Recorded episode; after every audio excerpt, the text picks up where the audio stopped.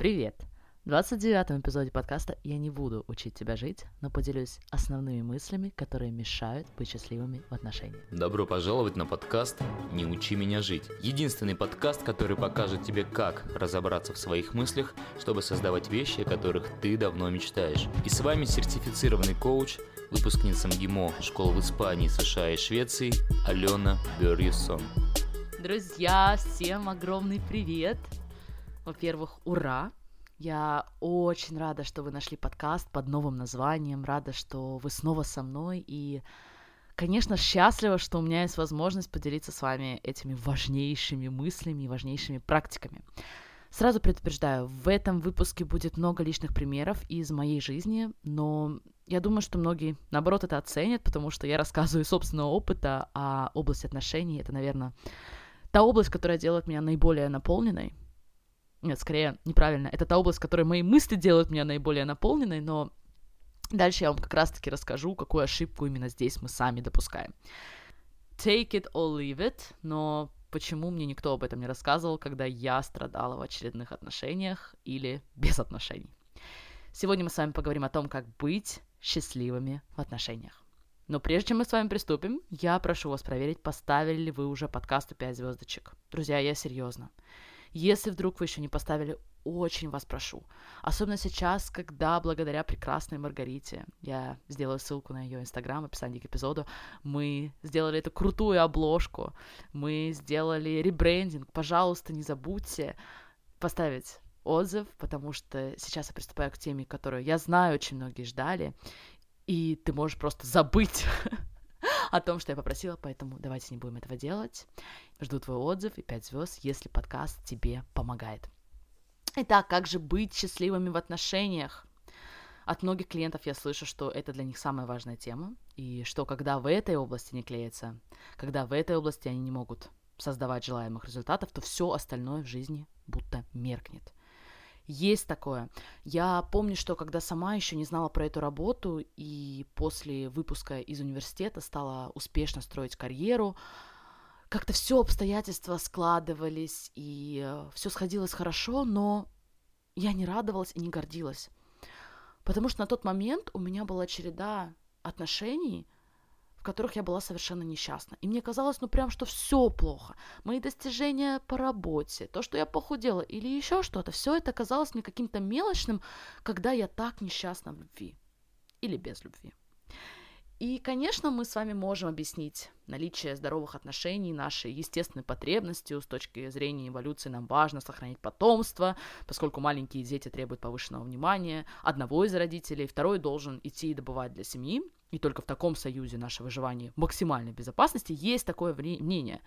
Но давайте не забывать, друзья, мы с вами с этого момента эволюционировали и настолько развили свой мозг и экономику, что теперь у нас есть возможность исследовать наши мысли и понять, откуда они к нам пришли, и хотим ли мы так сильно, крепко за эти мысли держаться. То, что я и многие мои клиенты считали, что проблема в отношениях перечеркивает все остальное в нашей жизни, говорит о том, что у нас есть некое убеждение. Убеждение по поводу места, которое наш семейный статус, наличие или отсутствие отношений занимает в нашей жизни. Особенно это касается девушек. И это убеждение сформировалось не только как результат нашей эволюции, но и под очень чутким воздействием общества. Каждая сказка, каждая игрушка или метафора укрепляла в нас мысль о том, что именно романтические отношения делают нашу жизнь полноценной и счастливой. Что романтические отношения это самое главное в жизни, что без них наша жизнь неполноценна и мы несчастны. Но понимаете, что на самом деле это просто коллекция мыслей.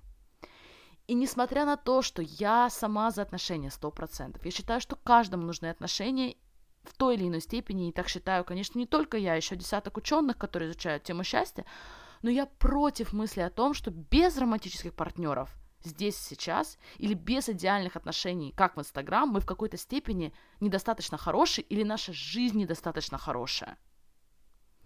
Более того, у этого убеждения, вере в то, что без отношений или отсутствие отношений, или что-то не так с нашим партнером есть причина того, что мы несчастны, такого убеждения есть еще одна проблема. Дело в том, что у многих из нас, в принципе, есть много неслужащих нам мыслей в голове. Мысли, которые приводят к тому, что мы не создаем желаемые результаты в жизни и с той или иной периодичностью чувствуем себя не идеальным образом. Узнаете, да? И у этих вредных мыслей может быть на самом деле тысячи причин, что очень интересно понять, узнать и что-то с этим делать. Но наш мозг вместо того, чтобы находить эти неслужащие нам мысли, находит нам самое простое и понятное ему объяснение. Мы ведь слышали его столько раз. Тебе грустно, потому что у тебя нет партнера. Или если есть, значит, он себя ведет не так, как должен.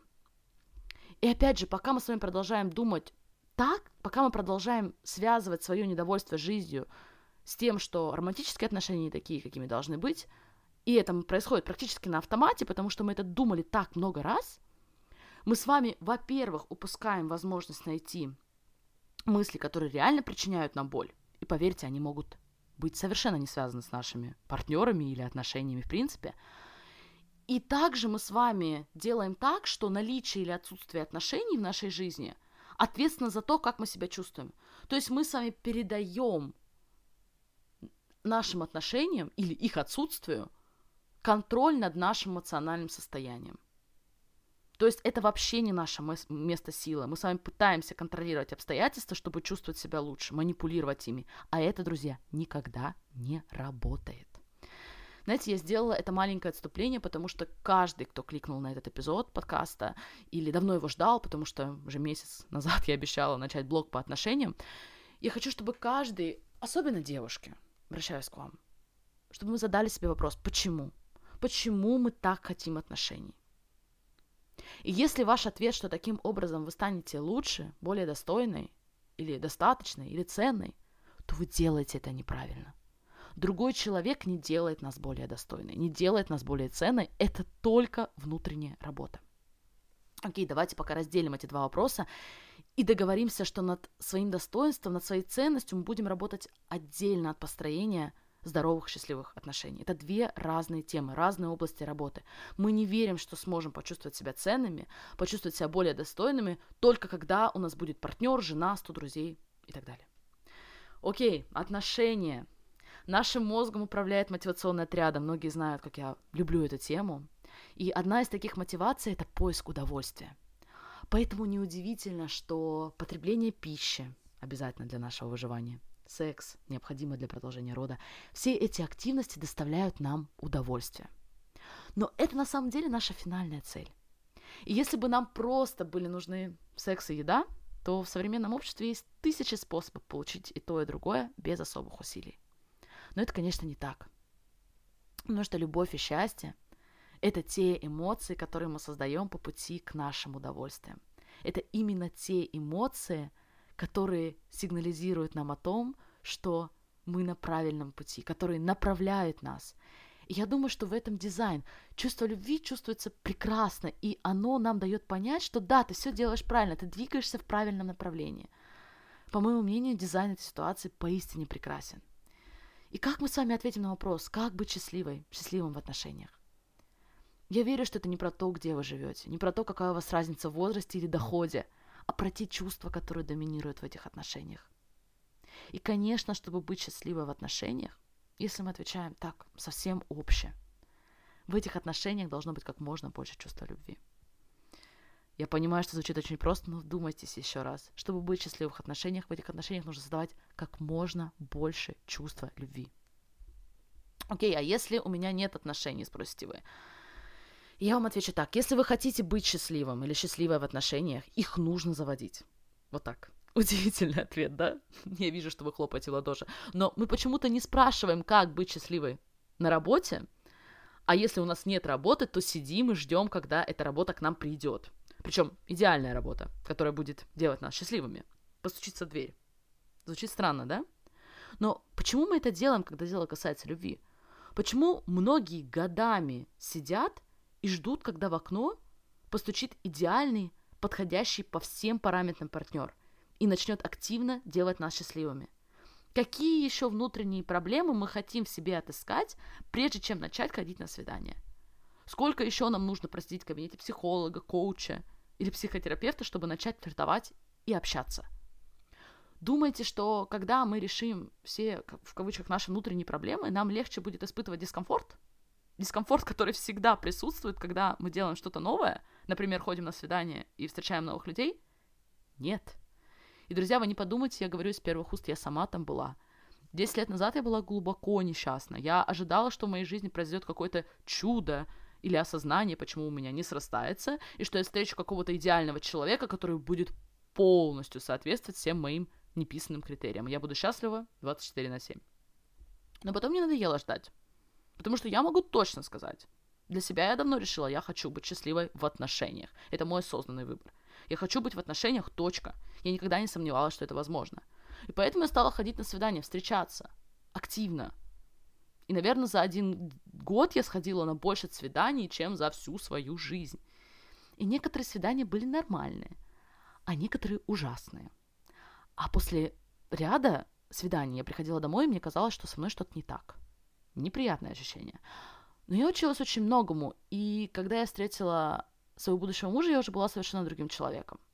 Но, и это очень важное но, несмотря на то, что, конечно, он мне сразу понравился, счастливой в отношениях с ним я становилась постепенно. И более того, это постоянный, бесконечный процесс, он продолжается и сейчас. Любить его и быть счастливой в отношениях – это работа на всю жизнь. Если кто-то не любит слово «работа», заменяйте на то, что вам чувствуется лучше. Меня это слово совершенно не смущает. Я получила много комментариев после первого эпизода про любовь, э, номер 14, верните, если вдруг вы его пропустили, потому что если пропустили, то, конечно, многое, что я буду рассказывать сегодня, будет для вас э, необычно и нестандартно, и, может быть, чем-то непонятно. Ну, так вот, мне после этого эпизода говорили про то, ну, да, конечно, создавать любовь к мужу легко, тебе он понравился, он-то соответствовал твоим критериям. И да, и нет – я допускаю, что у каждого, кто вступает в отношения, в новые отношения, должны быть некие то, что я называю дилбрейкеры. То есть вещи, которые для вас истинно важны и без которых ну просто никуда. Например, девушка, которая рассталась с мужчиной, который был алкоголиком, я надеюсь, не будет себе искать партнера с такими же интересами. И она имеет полное право иметь свои дилбрейкеры, свои стандарты, четкие в этом отношении. Для меня, например, это заключается в том, что наши отношения моногамны, то есть мы оба признаем, что быть верными друг другу – это наша общая ценность, и что измена не является для нас опцией. То есть, еще раз, конечно, это совершенно нормально иметь какие-то границы для себя, которые для вас важны в ваших партнерах. Но проблема в том, что то, что у нас есть, наши списки с характеристиками идеальных партнеров, это не дилбрейкеры. Это многотонные инструкции. Это целые сборники всего того, что должно и не должно быть в наших партнерах. И все это примерно одинаково важно. Все пункты, тысячи пунктов одинаково важны. Об этом, кстати, будет целый эпизод. Я вам научу одному важнейшему инструменту в коучинге, который касается отношений, и вы еще глубже прочувствуете силу наших инструкций, точнее, слабость наших инструкций, которые мы применяем к партнерам. Да, еще очень интересно, я это прям стала замечать, конечно же, не только у клиентов, но и у себя тоже. Мы хотим, чтобы наш партнер удовлетворял все наши потребности. Слушал, понимал, был другом, подружкой, интересовался нашим делом, замечал прическу, разделял обязанности по дому, был прекрасным любовником, готовила, убирала, стирала, дальше по списку. И, конечно, с такими длинными инструкциями друг другу отношения становятся особенно приятным опытом, друзья. И такие списки безграничные, они могут продолжаться до бесконечности. А если что-то в отношениях не складывается, если мы несчастливы в отношениях, мы сразу находим причину в нашем партнере, которая, по нашему мнению, дает нам полное право быть несчастными. Если бы он только нашел работу, если бы он был более внимательным, не играл в компьютерные игры, если бы она была помягче или, наоборот, с более твердым мнением, или я плохо знаю, какие могут быть требования у мужчин, но у меня была одна клиентка, которая проанализировала все характеристики бывших партнеров, с которыми у нее, очевидно, не сложились отношения, и решила найти парня, который будет полной противоположностью ее бывшим парням. Я бы могла, конечно, сказать, да, все правильно, логично. Но помните, друзья, я понятия не имею, какие характеристики в мужчинах по-настоящему важны для моей клиенты – и какого из них ей выбирать. Но что я точно знаю, что когда мы считаем, что поменяв внешние обстоятельства, мы решаем внутреннюю проблему, мы всегда ошибаемся. Когда мы пытаемся менять внешних партнеров, пытаемся менять их характеристики, если это не дилбрейкеры, опять же, поймите меня правильно, когда мы пытаемся манипулировать характеристиками другого человека, мы с вами упускаем самое главное. Что мы упускаем? Мы с вами подходим к самому главному, и на этом, в принципе, строится вся моя философия по поводу отношений. Что такое отношения? Покажите мне их. Пощупайте их руками. Не получится. Потому что на самом деле отношения – это просто ваши мысли о другом человеке. Отношения – это ваши мысли о другом человеке. Например, если я очень люблю моего мужа, я считаю его красивым, умным, самым добрым человеком на земле, но далеко не все думают точно так же о нем – Почему? У кого-то другого могут быть совершенно другие отношения с ним, совершенно другие мысли о нем. Он при этом тот же самый. Дело в том, что отношения любого человека с другим человеком зависят от мысли этого любого человека о нем. Еще раз, чтобы вас совершенно в конец не запутать, ваши отношения с любым человеком зависят от ваших мыслей об этом человеке. Точка. Конечно, многие из вас хотят мне объяснить, что да, легко говорить, но ведь наши мысли зависят от того, что этот человек делает, как он себя ведет. А я вам скажу, что смысл совсем не в этом. Ваши мысли о каждом человеке, особенно когда дело касается наших романтических партнеров, зависят от наших ожиданий. Того, что мы от них ожидаем, и от того, как хорошо этот человек наши ожидания выполняет.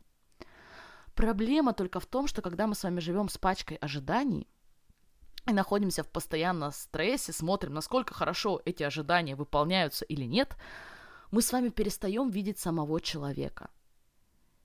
И мы так и не узнаем на самом деле того человека, с которым у нас отношения. Того человека, которого мы однажды влюбились или почувствовали теплое чувство, с которым мы строили отношения, пока мы не замусолили свои глаза пачкой ожиданий, постоянном стрессе, почему он их не выполняет. Поэтому в течение месяца, друзья, я научу вас нескольким потрясающим инструментам, которые позволят вам узнать на самом деле того человека, с которым вы сейчас, или с которым вы встретитесь в ближайшее время, на свидании или в любом другом месте. Вы знаете, я не про тактику когда вы поймете, как работает мыслительный процесс и узнаете себя во многих историях и во многих примерах, которые я буду приводить, вам больше не нужны будут никакие тактики. Вы прочувствуете, какие отношения в своей жизни вы на самом деле можете создать, если вы проведете генеральную уборку на тему отношений в нашей голове. Поэтому не пропустите, пожалуйста, ближайшие эпизоды подкаста «Не учи меня жить», а я всех крепко обнимаю и прощаюсь, как всегда. До следующего четверга. Пока-пока. Спасибо большое за то, что вы со мной каждый четверг. И если вы чувствуете, что вам отзывается эта работа, буду безумно благодарна, если вы пройдете на iTunes и оставите мне свой отзыв. И, конечно же, поставите 5 звездочек. По всем вопросам и комментариям жду вас на моем инстаграм Алена АБ через IO, то есть Алена АБ. Буду счастлива пообщаться с вами. Всем пока!